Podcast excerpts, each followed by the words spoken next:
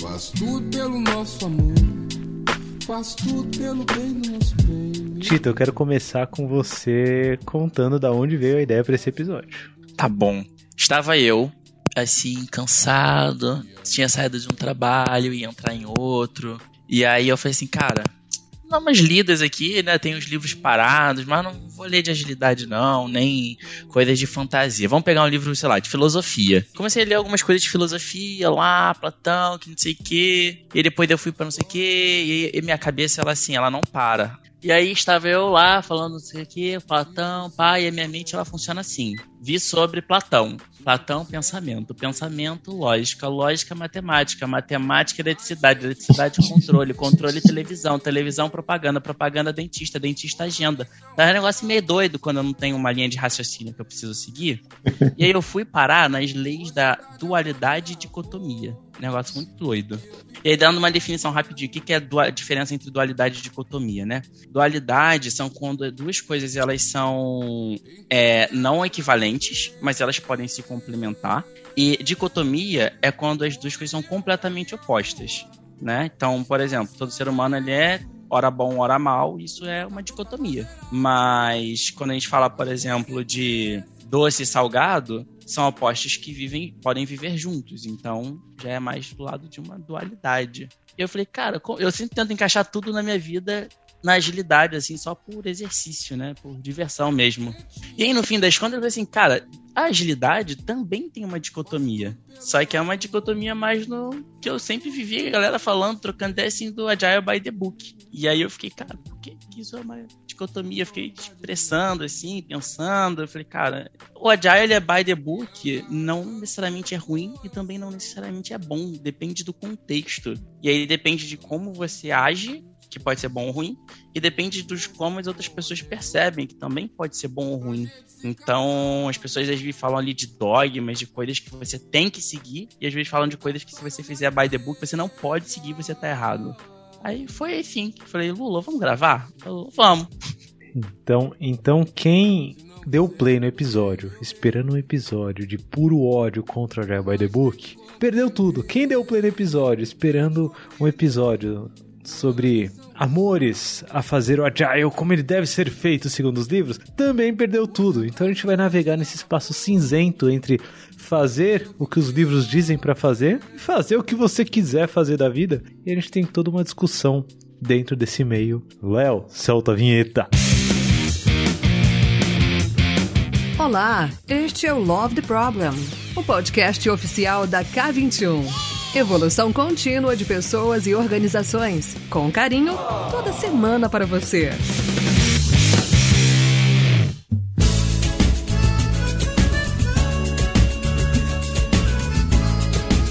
Fala galera, bem-vindos a mais um Love the Problem. Hoje estamos aqui com pessoas especiais. Sim, sempre estamos com pessoas especiais aqui, mas hoje temos gente nova na casa. Eu vou começar apresentando quem está aqui pela primeira vez. Muito querida, ela, diretamente da, da, da Holanda. Eu sempre, eu sempre esqueço assim onde eu apresentar. Meu Deus do Tô céu. na Alemanha. Mudei, Alemanha. mudei, mudei. Então, o Bernie está da Alemanha, da Austrália pra Holanda, pra Alemanha. Bernie Pínola. Oi, Bernie, tudo bom?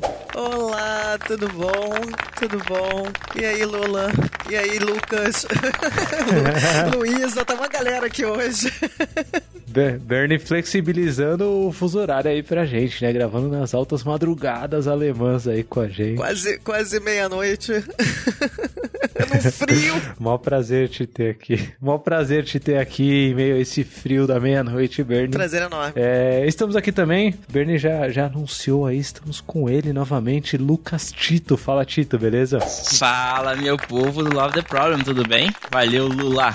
Muito bom. Tito, que inclusive foi quem puxou esse episódio aí, já fez a introdução. Vocês já viram que a coisa hoje aqui vai longe, né? Já puxamos da filosofia e dualidade, dicotomia e tudo mais. E temos aqui também ela, que é uma das pessoas que gravou um dos episódios favoritos de toda a história do Love the Problem. É, para quem não ouviu, ouça aí, ó, o último dos problemas. Eu não lembro o número, eu sou ruim com o número de episódio. 24. É o episódio 24 do Love the Problem, o último dos problemas. É o episódio mais off-topic e mais é, elogiado pela galera da história do Love the Problem. Luísa Vivas. Oi, Luísa, tudo bom? Olá, aí pessoas. Prazer estar aqui de novo.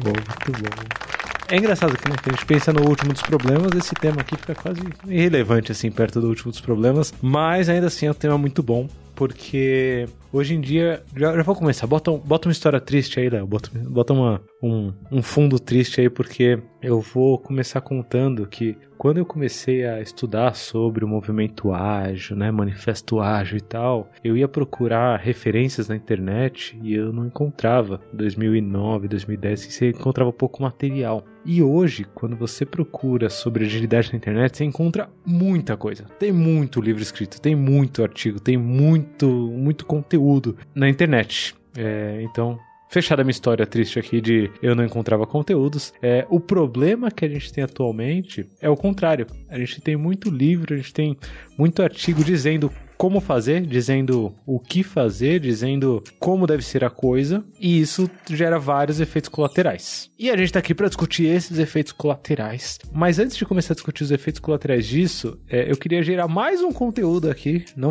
não bastando todos que tem na internet, sobre o que é agilidade. Assim, pra gente começar, porque a gente tá falando de Agile by the Book. Então eu vou começar falando o que é Agile, não querendo escrever um livro aqui, tá? Não é tipo, ó, by our book agora, mas eu quero saber para vocês. Quando a gente fala agilidade hoje, o que, que, que, vem na cabeça, assim, pra gente tentar chegar num, numa definição inicial para não ter que recorrer a livros desde o começo, assim? Olha, hoje, hoje eu acho que só existe agilidade se existir também um reconhecimento coletivo do problema que a gente quer resolver. Então, se compartilhamos o mesmo entendimento e o mesmo problema, a agilidade ela vai resolver isso com experimentos e todo mundo embarcado em melhoria contínua. Então, Luísa já está trazendo aí o, o nome do podcast em primeiro lugar, certo? Love the Problem em primeiro lugar. Então, entendemos os problemas, pessoas mobilizadas nesse problema e praticando a melhoria contínua. Já temos um começo aqui. Bernie Tito, o que, que vocês complementam aí nessa boa definição de agilidade? Eu assino embaixo da, o que a Luísa já falou e vou, se eu puder deixar um pouquinho do meu, do meu, do meu pincel aí nessa história, né? É, eu acho que a agilidade, ela tem muito a ver com o desenvolvimento humano, né? Com o crescimento do indivíduo, né? A gente de,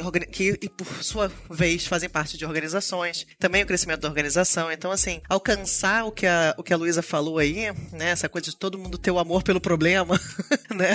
E todo mundo tentar ajudar e crescer tem a ver com, muito com essa coisa do desenvolvimento do indivíduo, né? De, acho que permeia também o desenvolvimento da consciência, entendimento de si próprio, entendimento do outro, enfim. Sensacional. É, não é só, a gente acha que no começo, no começo a gente falava muito sobre a questão do impacto financeiro, né? Aquela coisa, isso é só um pedaço da história, né? Boa, essa melhoria contínua não é só melhoria contínua é, do, do produto ou do problema que a gente está resolvendo, é das pessoas que fazem parte desse ecossistema também. Muito bom. É isso aí. Tito, complementaria com alguma coisa? Cara, eu acho que para mim é agilidade, arte, né? Ou a forma de viver onde você para com aquela palhaçada de achar que existe alguma coisa certa e que é verdade universal no mundo.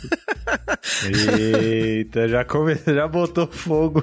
botou fogo em tudo. Então a agilidade é o fim do dogmatismo, Tito, talvez? É, é, é, você olhar as coisas de uma forma mais pragmática, sabe? Tudo pode estar errado para você, você pode estar errado, pro outro pode estar certo, o que o outro tá certo para você pode estar errado, e no fim é o que a Luísa e a Bernie falaram: é, é você ter um desenvolvimento humano né? E o que, que isso causa no fim das contas? Uma consciência coletiva que a gente precisa resolver algo. Não que tenha uma, um lado mais certo do que o outro, enfim, é só que a gente tem um problema e a gente tem que resolver. Eu acho que talvez a palavra seja flexibilidade, né? Então, fazendo aqui o, o, merge, fazendo a mescla de tudo que vocês falaram, a gente entende a agilidade como um envolvimento das pessoas em torno de um ou mais problemas em comum, é, que vai trazer a melhoria contínua, não só do produto do, do e do item que a gente está desenvolvendo, botando a mão na massa ali, fazendo de forma prática, mas também dos indivíduos é, em torno disso de uma maneira flexível, entendendo que não existem certezas dentro desse trabalho criativo, esse trabalho do conhecimento.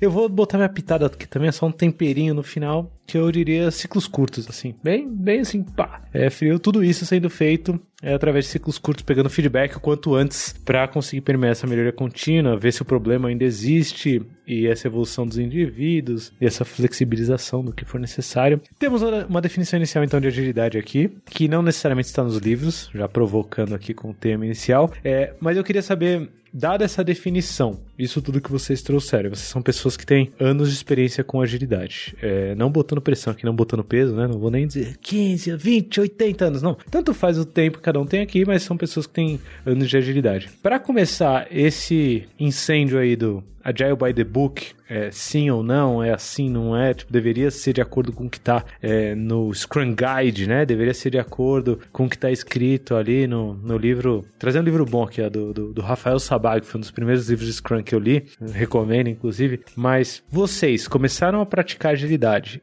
com base é, no que estava escrito nos livros ou vocês começaram no vamos que vamos, no somebody love ali, vamos tentar? É... Como que foi esse começo? Porque hoje o cenário é diferente daquele cenário que eu falei de 10, 12 anos atrás, quando eu pesquisava sobre agilidade e não encontrava muita coisa. E hoje as pessoas estão tentando cada vez mais buscar isso. E acho que essas histórias podem inspirar essas pessoas. E aí, o começo da vida real de vocês na agilidade? É by the book ou not by the book? Not by the book. Not by the book. O meu, o meu foi by the book. Foi, de, foi by the book. By the book. foi by the book.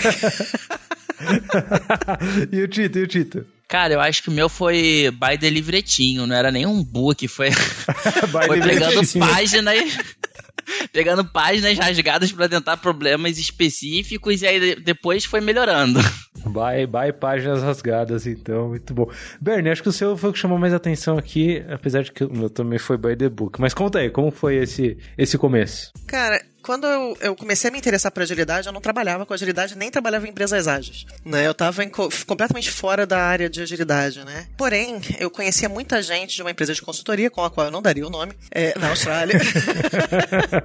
e, as, e, eu estava, na verdade, numa transição de carreira, né? E as pessoas dessa empresa trabalhavam com agilidade, né? E elas começaram a me feed, né? Me, me né? mostrar, lê isso aqui, lê isso aqui, isso vai te ajudar, isso vai te ajudar. E o primeiro livro que eu li é, de agilidade foi um livro chamado The Agile Samurai, que eu acho que nem é tão famoso, assim, é do Jonathan Rasmussen. E eu comecei a trabalhar num, num, time de conteúdo, né, de conteúdo web, e comecei a utilizar o que estava no livro, entendeu? Eu só pegava e fui, comecei a usar, né? E logo depois eu li, não lembro qual dos livros de Scrum, um deles, é, e comecei a usar Scrum e aplicar o que estava escrito, né? E comecei a ah, testar, vamos testar, vamos ver se isso aqui funciona, o que, que não funciona, né? Enfim, e foi assim que eu comecei. Mas eu, eu comecei antes, eu comecei a ler os livros antes de, na verdade, estar tá embedded em qualquer time, em qualquer é, é, time de software ou de qualquer coisa, né? Eu estava desempregada procurando, fazendo transferência de carreira. Inclusive, hoje, esse episódio talvez seja o que mais tenha referências de livros no nosso backstage, né? Porque é By the Book, né? Tem book no, no nome do episódio. esse livro, The Jazz Samurai, que a Bernie trouxe, já vai estar tá lá no backstage, que é 21.link barra Love the Problem, do Sabag também vai estar tá lá. E por que a Bernie tá aqui? A Bernie é uma biblioteca.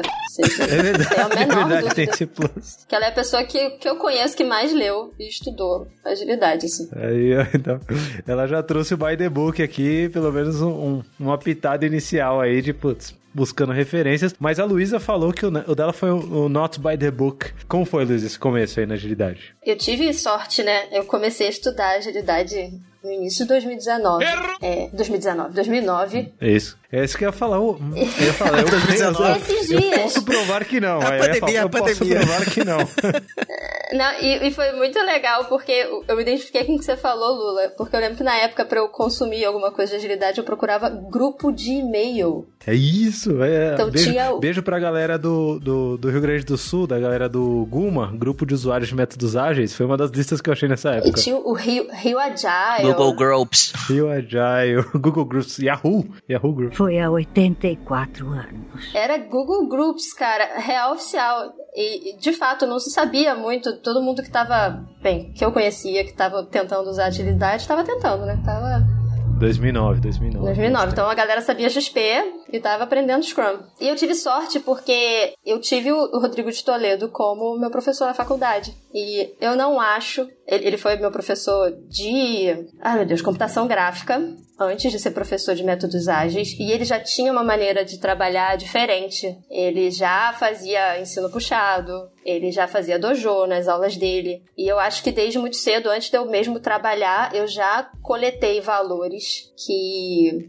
para mim são simples, né? E eu acho que a agilidade ela tá tentando alcançar essas coisas que eu aprendi o tempo todo, mas eu aprendi assim. Eu nunca entendi um ambiente que funcionasse diferente, sem trabalho em grupo. Dojo para mim é uma coisa que faz mais sentido na vida. É, sem consciência coletiva do problema que a gente quer resolver, né? Vou pegar de novo aí. E quando eu fiz a, a cadeira de metodologia ágil, acho que era esse o nome, com o Toledo, eu não acho que o Toledo, por exemplo, é um professor pragmático. Ele tá muito, muito interessado em você entender o problema. E eu aprendi assim, gente. Desculpa. Foi fácil.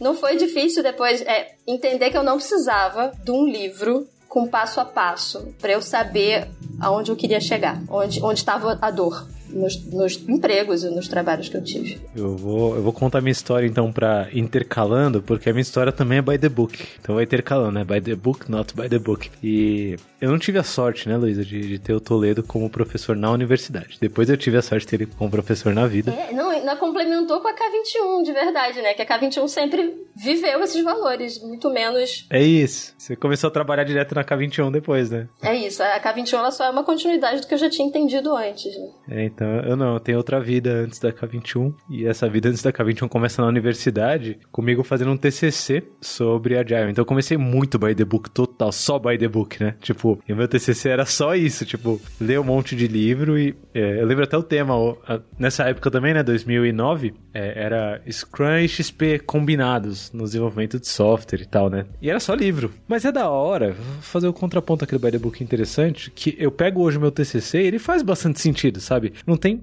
experiência prática quase zero, minha, mas tem experiência prática de quem escreveu os livros, assim, e até que consegui entender um pouco a coisa. E depois, quando eu comecei a praticar, eu peguei tudo isso que eu tinha lido nos livros, igual a Bernie, né, falou, e comecei a aplicar. E aí, depois que eu descobri a K21, aí acabou o by the book na vida, né? Acho que essa essência que eu, que eu trouxe pra Luísa, eu também peguei. E eu não tive nenhuma matéria de agilidade na, na faculdade, assim, de longe, assim. Eu lembro que no meu TCC eu fui apresentar, e aí a, os professores, tipo, meio que conhecendo a coisa ali na hora que eu tava apresentando e fazendo. E aí eu lembro que chegou no final um professor que era professor de requisitos, alguma coisa assim, sabe? Que ele ensinava diagramação e documentação assim. Ele falou: Então, eu não concordo com muita coisa que você falou, mas tá muito bem feito o trabalho, tirou 10. Parabéns, você foi, tá bom, tranquilo. É, então a minha história começa com By the Book também, seguindo ali o que eu li. Aí você falou: Espera uns 10 anos.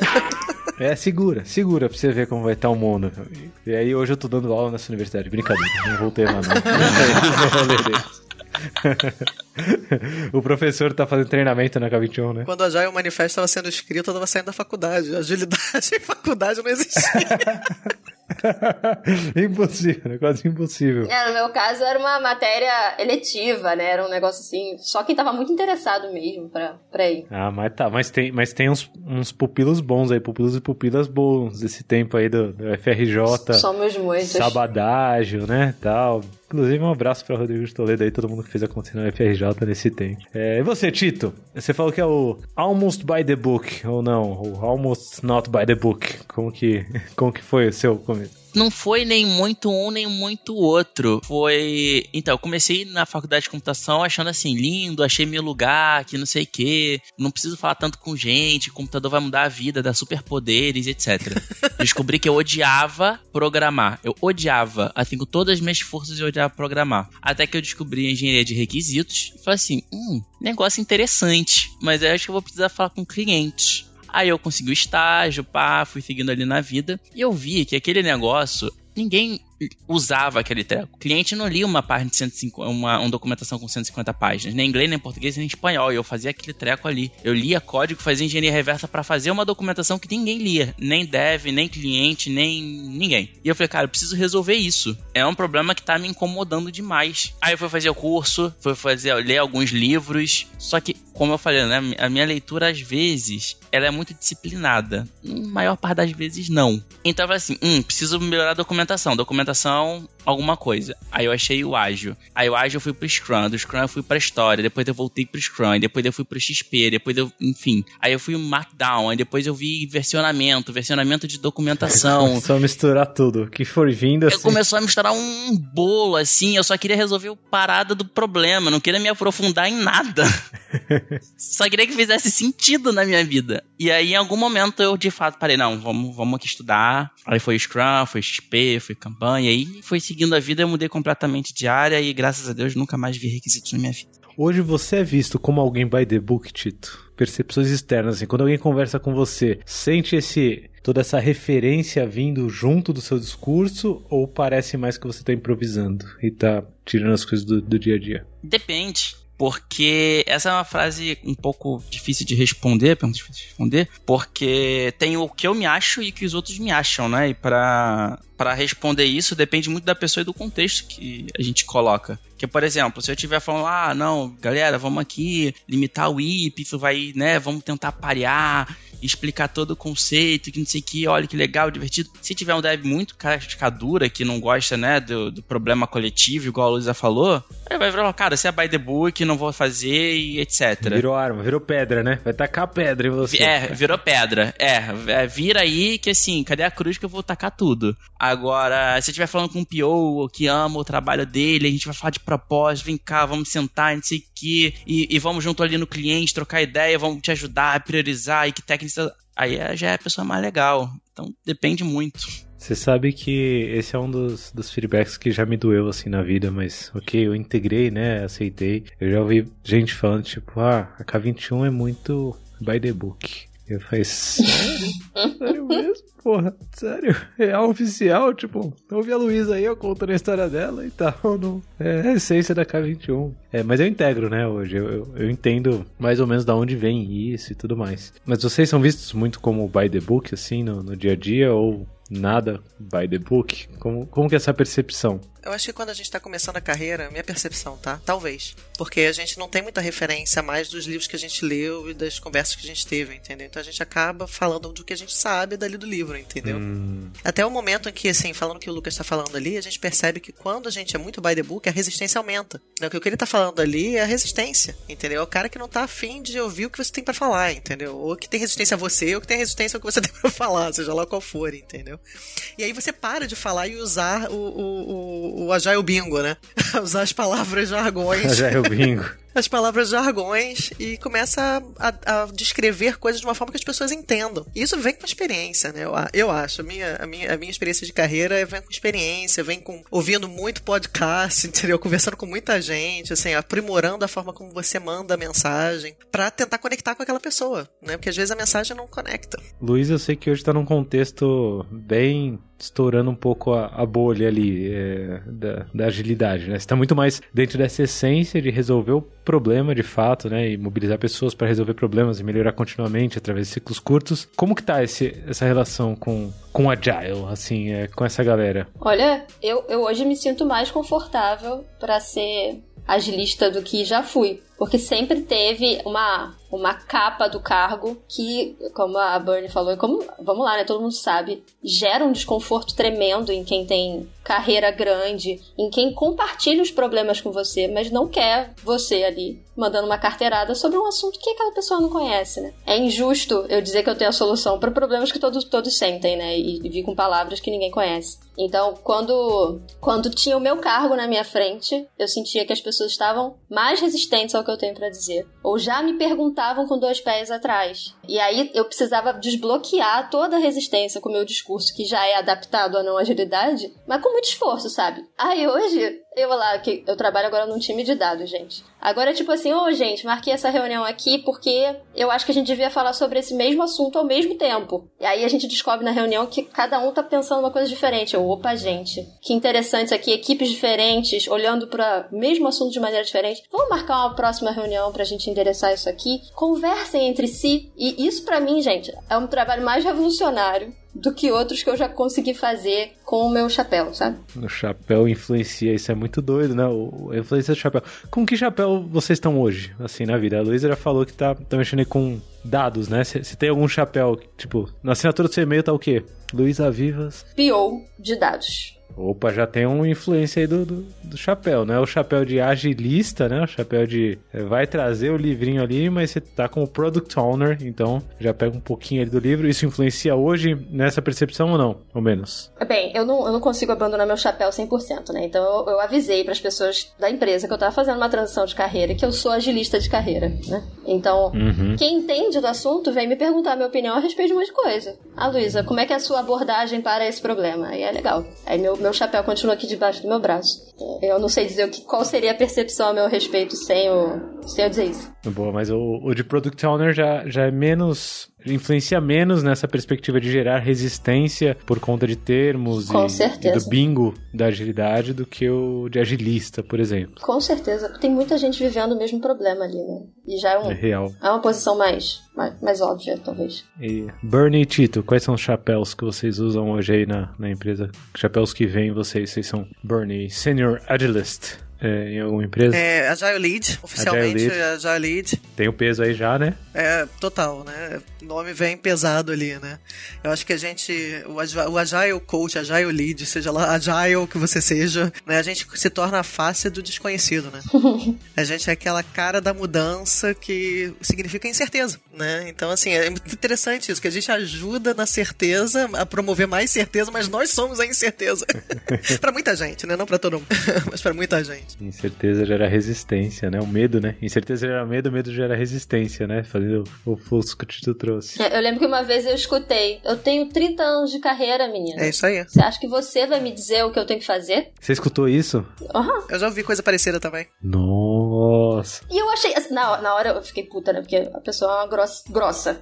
Porém, é, justo, é, é justo de certa forma, sabe? Quer dizer que eu sei que, que ele tá vivendo e eu sei a maneira de solucionar. Ele que trabalha a minha idade inteira, todo, todo o meu tempo de vida e eu que sei. É difícil, né? E aí a gente cai no dogmatismo de novo, né? Porque a pessoa se sentiu intimidada a fazer de um jeito específico que quebra a flexibilidade que o Tito trouxe na própria definição da agilidade, né? Essa coisa de a gente não ter certeza, né? Então, no final, é, a pessoa tem alguma razão, mas não em fazer desse jeito, né? Não em, em ser grossa e tal, mas tudo bem. É, e, e olha que engraçado, né? Porque, por exemplo, tanto o a pessoa que falou ali pra Luísa, né? De, pô, tem 30 anos, vai querer me ensinar a fazer meu trabalho. É, o sentimento que causou nela e tanto o outro que poderia existir, existir, né? São opostos, mas os dois são aceitáveis. Porque, por exemplo, a gente está num mundo completamente diferente de 30 anos atrás. E a Luísa certamente trouxe vários pontos de vista que fazem sentido. Mas teoricamente, se a empresa ela realmente faz e preza por contratar pessoas assim boas, né, incríveis, que no fim o que muda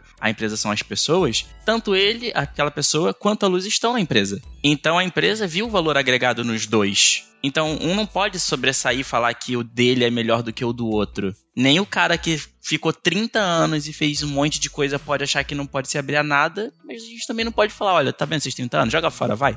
Mas aí que tá, né? Eu não acho que o problema era a experiência dele versus a minha. O problema que a gente tinha que resolver era um, um, só. Não tava dando resultado, sabe? Só que a nossa linguagem não tava, não tava em sintonia. Então ele não gostou das coisas que eu tinha para dizer para ele com o meu linguajar desconectado, muito provavelmente by the book, que para ele era, ele subiu a, a, o muro na hora, sabe? Que isso?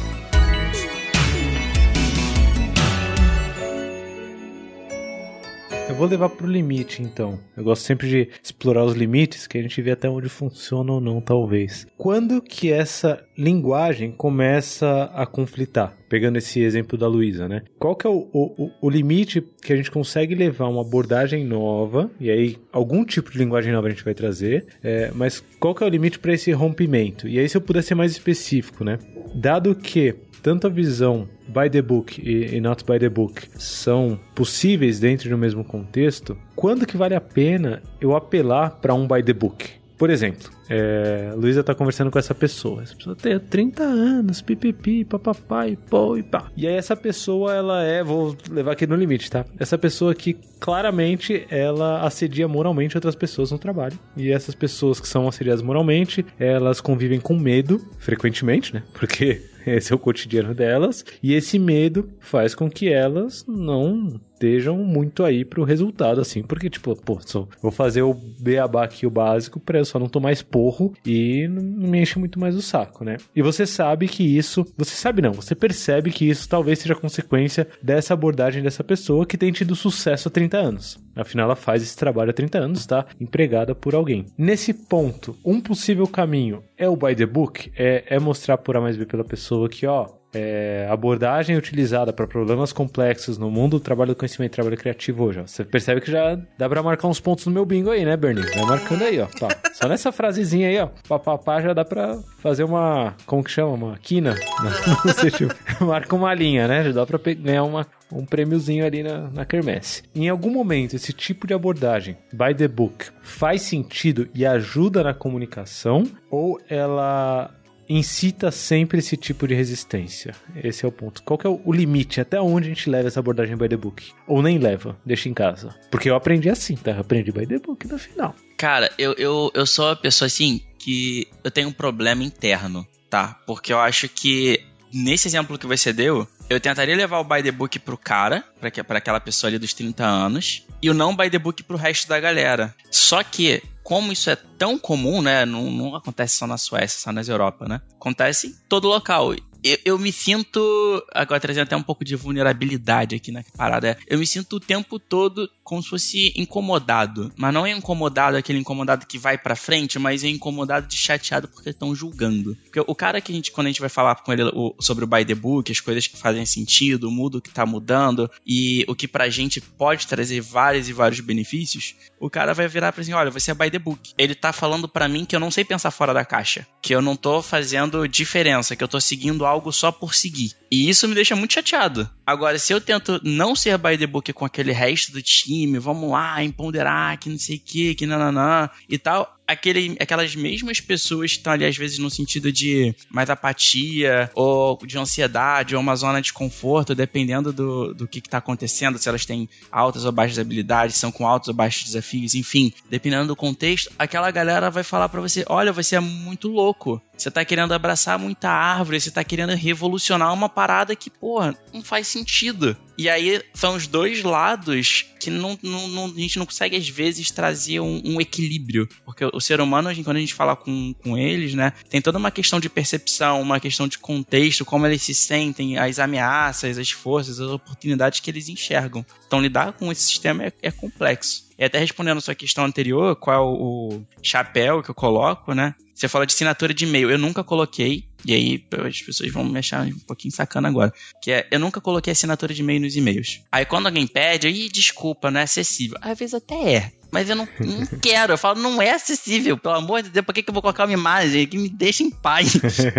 Entendeu? Deixa em paz. Eu não quero colocar assinatura de e-mail. Só vão saber que é a Agile Coach se alguém me apresentar ou for lá no LinkedIn querer fuçar. Porque não faz diferença. Tem hora que a gente coloca, mas assim, quando você decide colocar o chapéu, é como se você estivesse falando: olha, eu vou ser by the book quando você tira o chapéu e quer dar muito poder para as pessoas, né? muita autonomia, não, vamos revolucionar, vem junto, vamos liderar e, e, e, servidão, liderança servidora, né, nesse sentido, e questões situacionais, vai você, não vai eu, um dev faz uma retrô, não eu, porque o time tem que parar de ser independente de mim. Aí também tem um negócio de as pessoas ficarem assim, cara, calma, calma, sorriso, não vamos assim também não. Então deixa eu botar, deixa eu botar uma pimenta aqui, Tito. Na verdade não fui nem eu que tô botando essa pimenta aqui, né? Tem, tem aqui pimentas no ar que é acaba fazendo diferença o chapéu, né? Ali no LinkedIn né, e tal. Cada vez mais. E o By the Book também acaba, acaba fazendo diferença no contra-cheque do final do mês. Isso faz. E aí acho que esse é,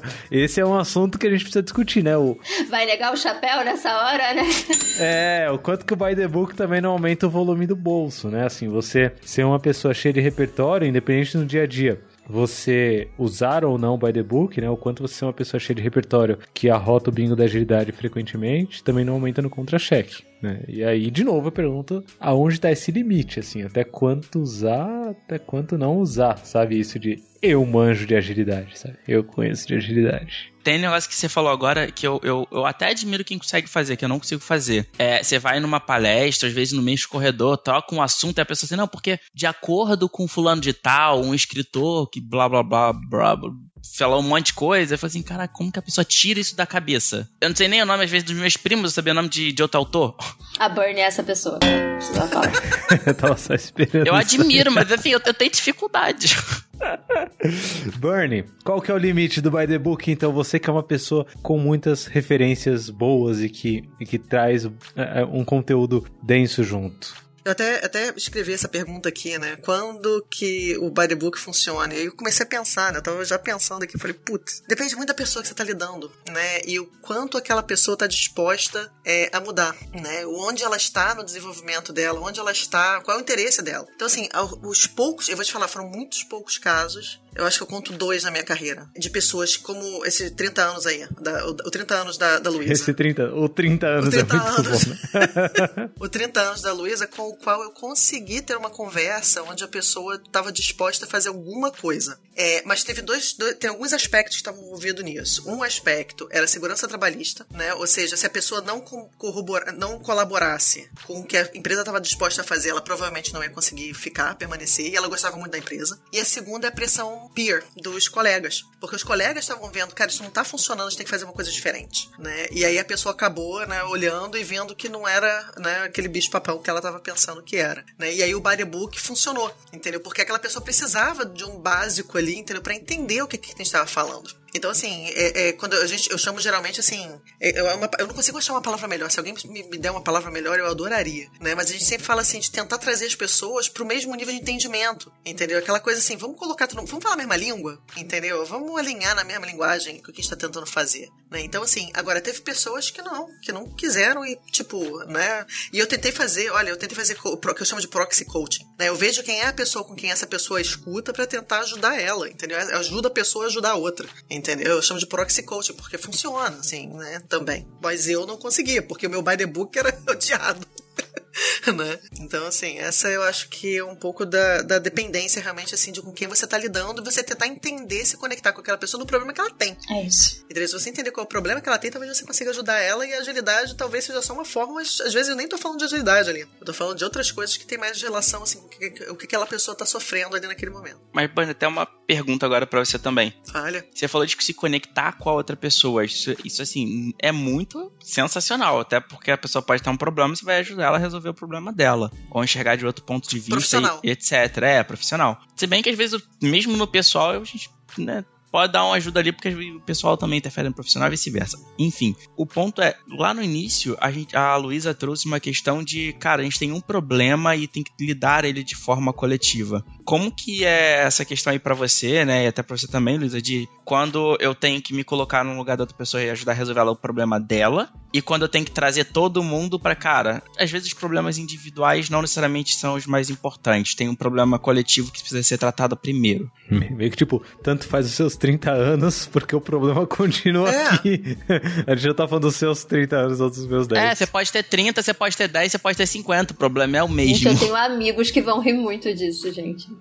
porque eles sabem quem é o 30 É aquele cara, né? Ou aquela mulher, sei lá. É só um exemplo, só, só pra quem tá ouvindo aqui, ó. É só um exemplo que a gente pegou aqui aleatório claro. tal. O episódio não era sobre isso.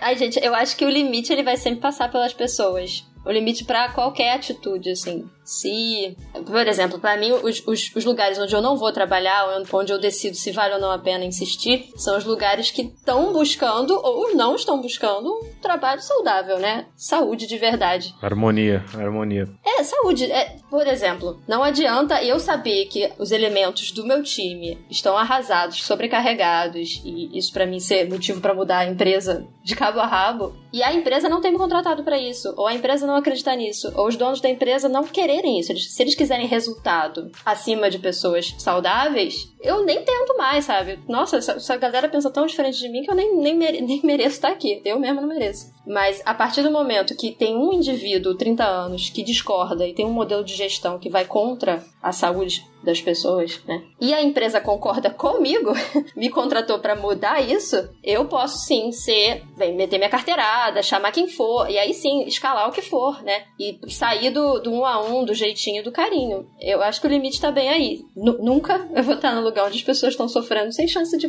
sem eu poder ajudar, né? E aí é bem isso. Então, o limite talvez seja nas coisas que ajudam a conectar mais pessoas ou acabam distanciando mais pessoas. A começar por você mesmo, que está trazendo by the book, é, com a organização e com que a organização quer. É, e o que eu tô entendendo disso tudo é que tem uma camada de relacionamento e conexão humana que vai além desse by the book ou não. É, e às vezes a gente joga o peso muito pra, ó, a gente tá sendo muito by the book ou não tá sendo muito by the book. A gente tá fazendo do jeito que o livro diz ou não tá fazendo do jeito que o livro diz, quando na verdade o problema tá muito mais nessa camada humana de relações. E às vezes tá, tá em outro nível, né? Tá em sofrimento individual. Às vezes o by the book é, machuca individualmente pessoas. Hum.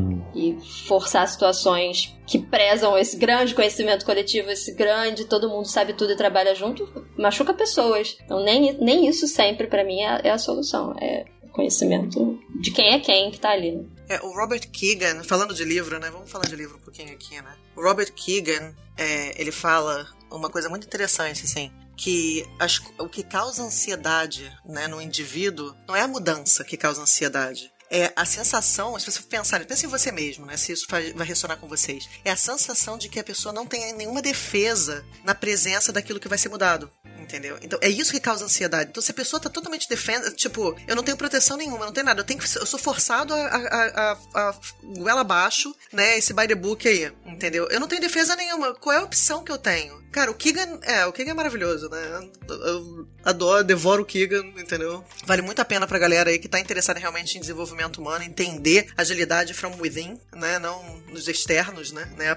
Não, não só as técnicas, as práticas, né? Olhar para dentro, eu acho que vale muito a pena ler. E quando eu li isso, isso fez muito sentido, né? E ver como é que as organizações estão fazendo isso com as pessoas, entendeu? Elas mesmas estão causando essa ansiedade, né? E as pessoas estão ali, assim, defenseless, né? Eu falei, cara, eu não tenho segurança nenhuma. E que dor, né? Né? E aí vem o psychological safety. É, pô, que dor que a gente causa, né? É muito doido, eu tô num cenário, atualmente eu tô num cenário que eu tô apoiando pessoas que recém aprenderam a programar, então nessa jornada de aprender a programar, a se formarem como um time e conseguirem produzir software. É, então é um desafio bem maneiro assim, é, inclusive, um abraço para todo mundo que faz parte desse desafio atual aí e tá entretido. E isso que você falou, Bernie, acho que casou muito com por que, que é, uma dose interessante de by the book permeando esse processo é, funciona bem. E agora eu consigo ver mais claramente que é porque para essas pessoas, isso tudo que elas estão absorvendo de conhecimento novo é um ponto muito de segurança, é uma segurança a mais isso. que elas têm. Exatamente. E não uma segurança a menos, né? E não alguma coisa que Sim. elas vão ficar deriva ali. Então eles absorvem muito, assim. Às vezes eu falo uma coisa, pô, a gente vai usar tal coisa. Por exemplo, vou dar um exemplo bobo assim, inclusive resgatando o XP aqui, ó. Eu e Luiz, a gente falou sobre XP no comecinho.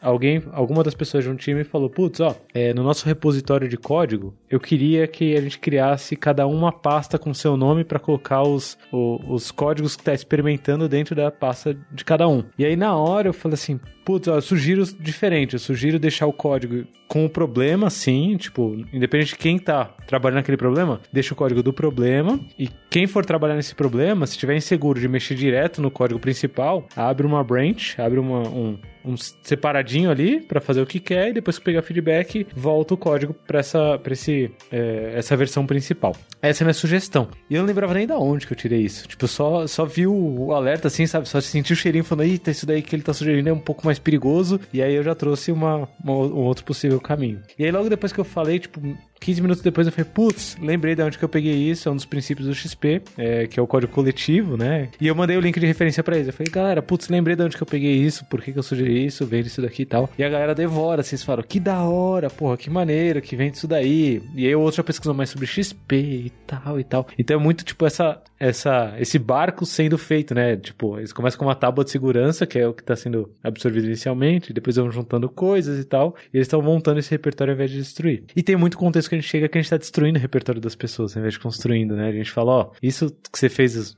durante esses 30 anos, então, tá funcionando mais não. Pode ler esse autor aqui, esse, esse que diz que não funciona. Seu modelo de gestão não funciona mais. Você vai precisar se reinventar para se manter empregado. Complexo demais, meu Deus. Isso é triste. Que isso, pesadíssimo, né? Nossa, meu Deus do céu, já penso no boleto. Já vem o boleto na cabeça. Na verdade, assim, as empresas não estão preparadas, é, inclusive, para ajudar as pessoas no processo de mudança. Entendeu? Se você olhar, a maioria dos gerentes, assim, não sei se você, né, se você trabalha em cargo de gerência, eu trabalho em cargo de gerência, cara, ninguém nunca me ensinou nada sobre gestão de ser humano, de pessoas. Entendeu? Você pode, se você for fazer algum curso de gestão, a maioria deles são bem tradicionais, então provavelmente você não quer aprender isso. E aí, assim, você realmente ensinar as pessoas, aprender a mentorar pessoas, aprender a, a, co a fazer coach como gerente, né? A fazer coach de pessoas é uma coisa essencial hoje em dia. E muitas poucas, muito poucas empresas que eu conheço estão investindo nisso, para poder dar esse suporte, porque senão, então provavelmente eles não iam nem precisar da gente. Entendeu? Sinceridade. Se eles fossem investir no gerente que eles têm hoje em dia para fazer esse, o trabalho que a gente faz, a gente não precisaria existir. Entendeu? O problema é que eles não fazem isso. É assim, é uma coisa meio confrontante aí que eu tô falando, assim, a galera vai começar a pensar.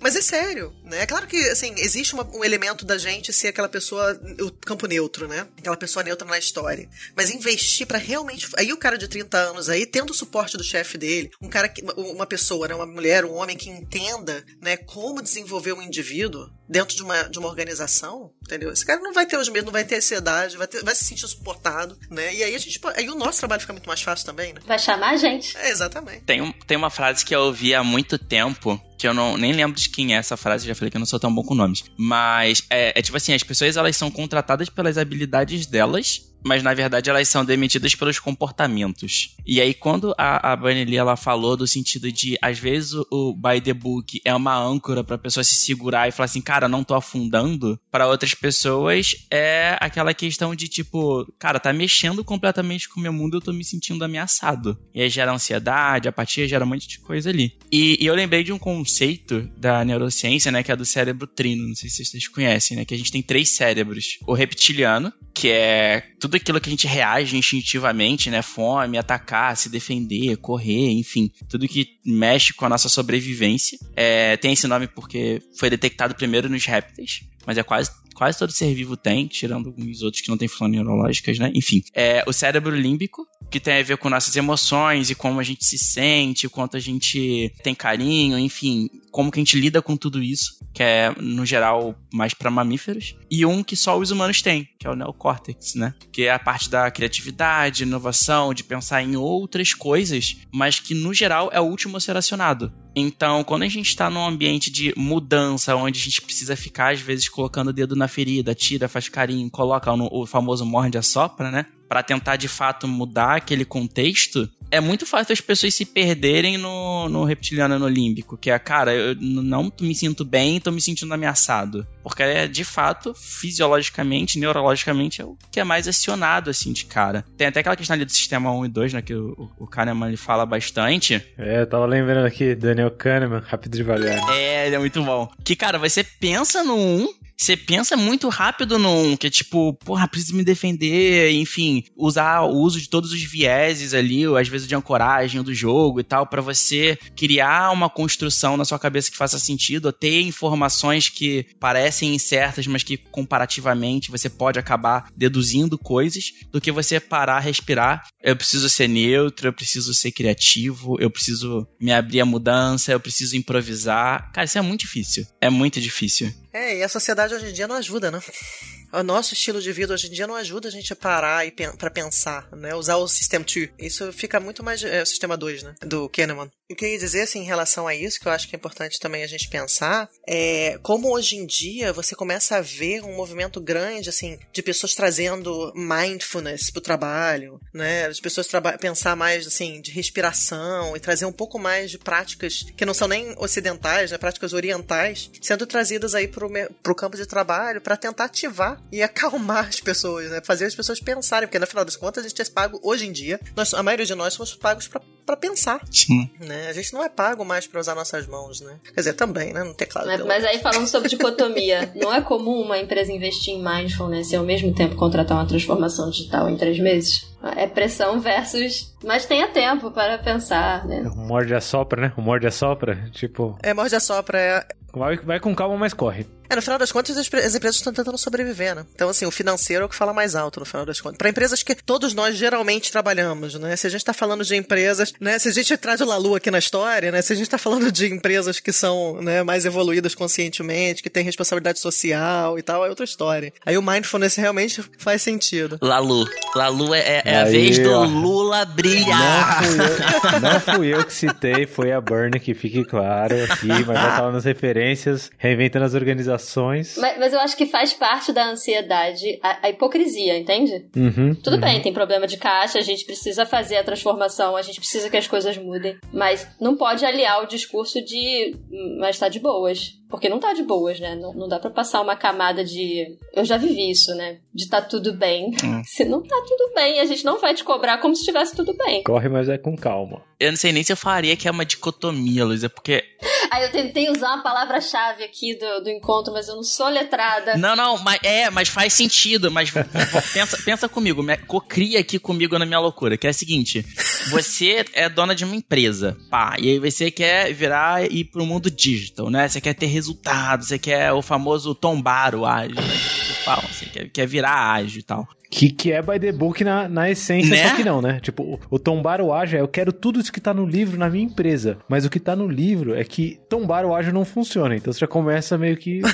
Exatamente. Eu nunca tinha ouvido, eu nunca tinha ouvido essa expressão, tô ouvindo agora. Tombar o ágil. ah, que sorte, que sorte. Tombar, quero tombar. Tombar, tombar squads, né? Quero tombar 15 squads aqui, ó. Tudo vira squad. É, é isso. Enfim, e aí E toma um tombo mesmo, né? pra estar nesse processo, a galera tem que tomar uma decisão, tem que falar, pô, quem eu vou contratar pra fazer a transformação digital, né? É uma consultoria, é um outro tipo, é um modelo, é outro. Enfim, e as consultorias por si só, que normalmente essa transformação não vem interna, muito mais externa, elas têm características diferentes. Então, se você contrata uma consultoria, tipo assim, não vamos dar nomes, né? Mas uma consultoria que vai lá, para o que, é a transformação? Pegar o C-Level todo, colocar um PPT, duas horas de apresentação, pronto, fizemos transformação, agora você se vira, tá? Fizemos transformação. Te demos. Entregamos aqui. Agora é com você. De fato, aí eu concordo contigo que é uma puta dicotomia. Porque são coisas que não, não, não tem como bater, não tem como conviver juntas, né? Um PPT versus o mindfulness, que é pensar na, na- no equilíbrio das pessoas, na felicidade, na sustentabilidade, na mente tranquila para ela operar e trazer resultados. Agora, se você contrata uma consultoria ou se você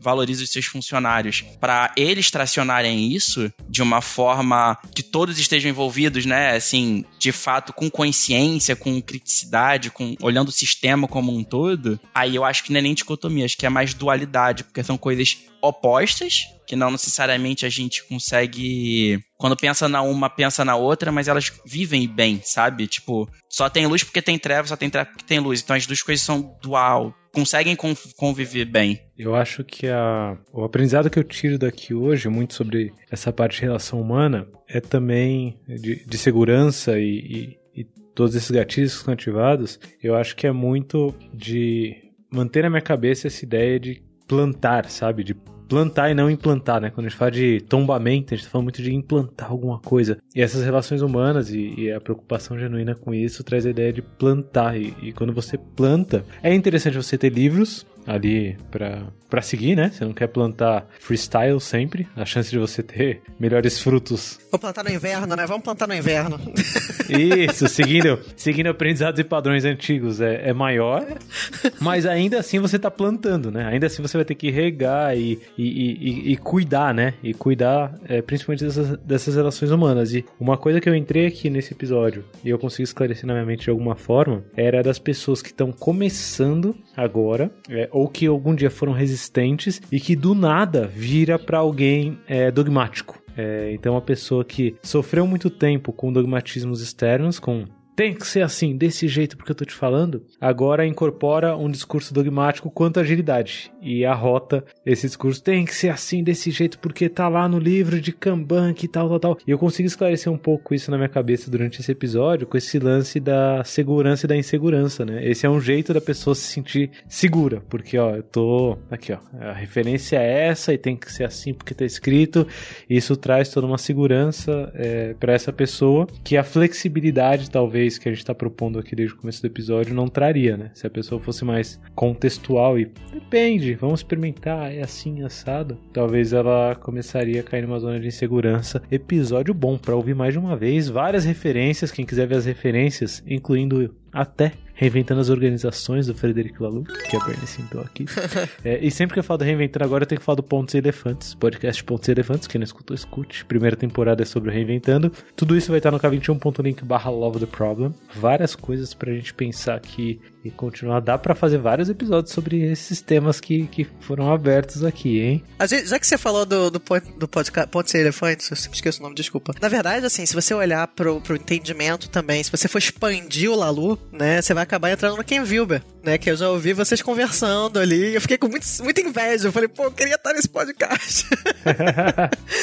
Falando do Ken Wilber. Rodrigo Vergara é, é quem me apresentou mais profundamente. Eu não conhecia, eu não, eu não conhecia ele. Eu conheci no podcast quando eu comecei, eu comecei a olhar, ouvir o podcast de vocês, porque eu trabalho, eu na verdade ouço podcast da galera de Integral, uhum. né? Que trabalha com Ken Wilber. Pô, maravilhoso. Ah, que maneiro. É, maravilhoso. O podcast dos caras é, mar é maravilhoso. A gente precisa chamar o, o Dave Snowden pra falar sobre isso, porque ele tava metendo pau no Ken Wilber. A gente podia trazer Dave Snowden e Ken Wilber aqui pra debater. Tá Nossa! assim, Vai ser igual aquele canal do YouTube, Spotnik, eu acho, né? Que coloca duas coisas completamente opostas. Diferentes. Diferentes que não são desse mesmo Ele tem. O Ken Wilber trabalha com uma galera, né? Que assessora ele direto. Então, assim, esses caras esses são integralistas, assim, sensacionais que você pode trazer também. Eu tenho os nomes. Eu não, eu não me lembro agora o nome dos caras, mas eu faço parte da comunidade integral, integrallife.com, que é o, site do Ken Wilber, né? E o podcast deles está ali, available. Eles têm no, acho que é no SoundCloud. A maioria dos podcasts deles estão no SoundCloud. Vou recomendar então um episódio específico do Pontes para quem já ouviu aí Ken Wilber e curtiu e tal, que é o episódio que a gente conversa com o Marcelo Cardoso. Eu acho que é o 21. Eu sou ruim de números, já falei aqui desde o começo. Mas é o que a gente fala com o Marcelo Cardoso, chama Bate-Papo com o Marcelo Cardoso. E ele é um, uma das pessoas que estuda muito teoria integral e tal. Fica a dica aí. O, o, pra quem nunca ouviu falar de Ken Wilber, primeiro episódio do Pontos Elefantes, o Rodrigo Vergara traz toda uma aula, assim, sobre um básico de Ken Wilber e tal. O Marcelo, o Marcelo Cardoso, eu conheci o Marcelo, ele, é o, ele era o, o que trabalhava para trabalhou pra Boticário, não, Boticário não. Natura, Natura, Natura. Natura, Natura. Isso, eu conheci o Marcelo. Eu já ouvi ele falando, ele foi inclusive na, na no evento internacional, Conferência Nacional de Integral, eu vi, conheci ele ali. Olá. Sensacional. Ouçam episódios do Pontes com ele, que é muito bom, explode cabeças. É. Gente, muito obrigado por esse episódio, episódio profundo aqui, ó, a gente foi fundo. É, alguém quer deixar alguma mensagem final, assim, tipo, busquem conhecimento? É ter Bilu, né? Lula, tem um, só um, um ponto que você falou, a última referência, eu juro, mas essa eu sei o nome, hein? Essa eu sei o nome. É, só quando você falou ali de, de dogma, né? Tem um ponto das leis de Larma, que é, é acho que é segunda ou terceira, alguma coisa assim, que fala que, por implicação da primeira, que é, cara, quando você tende a mudar estruturas de poder, coisas acontecem para não deixar você ir contra o status quo. E uma das coisas é você ou falar que é, tá revolucionando muito, ou ridicularizar, ou tornar ações religiosas e dogmáticas. Casou perfeitamente com o que você falou. Tá aí, ó. Craig Larman aqui, ó. Tem uma referência agora. Estou bem seguro. Temos uma referência aí pra, pra não, não, não ser dogmático. Obrigado, Tito. Vai estar tá no, no, link lá, ó. K21.link barra Love the Problem. Tem aí. Você tem o link, Tito, pra, pras leis de Larman? Craig Larman? Eles... Manda. Uhum. Bom, então vai estar tá lá. K21.link barra the Problem. Mais mensagens aí pra fechar o episódio?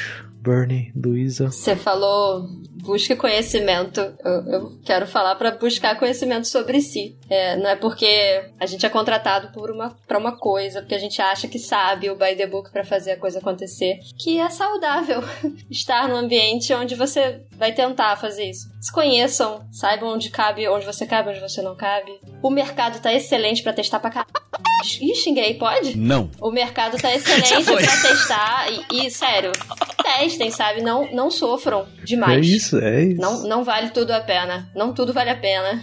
Atualiza o LinkedIn e bora pro É abraço, uns contatinhos, fala um oi pra galera. Bom, muito bom, Luísa. Mensagem final. Bernie, quer deixar alguma mensagem aí, é, além do busque autoconhecimento, né? Que gostei, Luísa foi além, busque autoconhecimento. O autoconhecimento certamente é muito importante. A gente tem, eu acho assim, que tem o, o conforto que eu posso ter, porque a busca do autoconhecimento não é uma coisa simples, né? A gente fala assim como se fosse a coisa mais fácil do mundo, mas não é. É só ler um livro. É, exatamente. Lê um livro aí. Buy the book. É, exatamente. E faz o que tá nele, né? Lê o livro e faz o que tá nele. Pega o Augusto Cury, segue os baby steps ali do Augusto Cury, vai dar certo. Vai na fé. O by the book, assim, o que eu ia falar, o conforto, na verdade, dessa história é que, assim, o cérebro humano só tem, começou a ser estudado há 100 anos, entendeu? Então, assim, a gente ainda tem muito que aprender sobre nós mesmos e a ciência também, né? Então, assim, a gente, essa coisa que a gente começa a falar de conectar o cérebro com o coração, com o gut, né? Com o estômago, né? É uma coisa muito recente ainda, inclusive para medicina, né? Assim, eu vou deixar mais um bisu aí pro final, assim, a galera que é interessada realmente em desenvolvimento, em, te- em- em entender a si próprio, ou, ou- tem um médico, um fisicista, ele já tá aposentado, chamado é, Gabor Maté, altamente reconhe- re- recomendo para quem quiser. E ele tem um, um- um- um documentário que ele lançou, acho que no final do ano passado, começo desse ano, acho que no começo desse ano, que é sobre manifestação de, manifestação de trauma no ser humano, né? E a gente trabalhando com empresas, cara, empresas também têm traumas, né? E isso é muito importante pra gente, não, assim, não tem nada a ver com a questão do nosso impacto na empresa, mas a gente, pra gente entender onde a gente tá pisando. É nisso que eu acho que eu- a minha referência, por isso que eu tô trazendo essa referência aqui, pra gente entender um pouco mais como lidar com pessoas, como lidar com indivíduos, pra poder fazer uma boa transformação ágil. Eu hoje em dia, assim, transformação, e é a última mensagem que eu vou deixar aqui, transformação ágil, realmente você precisa das pessoas que estão em volta pra conseguir fazer ela acontecer. A, Luísa já cantou essa bola no começo do podcast aqui hoje, entendeu? Ela não vai acontecer se você não tiver as pessoas em volta, entendeu? Vai virar lip on lipstick on a pig, entendeu? Então, a gente não quer isso. Batom no porco, é muito bom, muito bom. Sensacional. Todos os links e referências aqui é, desse episódio estão lá em k21.link barra the problem. Também tem lá um cardzinho com cada um, uma dessas pessoas especiais aqui convidadas. Então deixem feedbacks pra Bernie, pra Luísa Vivas, pra Lucas Tito. E a gente se vê no próximo episódio, galera. Um abraço. Um beijo. Beijo pra vocês. Valeu! e valeu!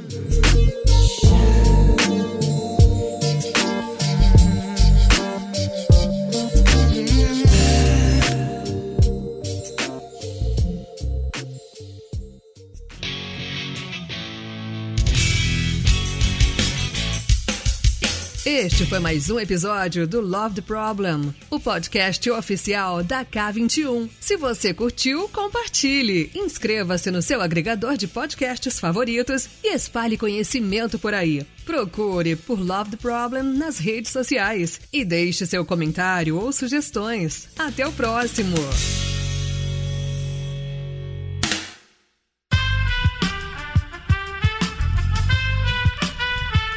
Esse podcast foi editado por Aerolitos Edição Inteligente.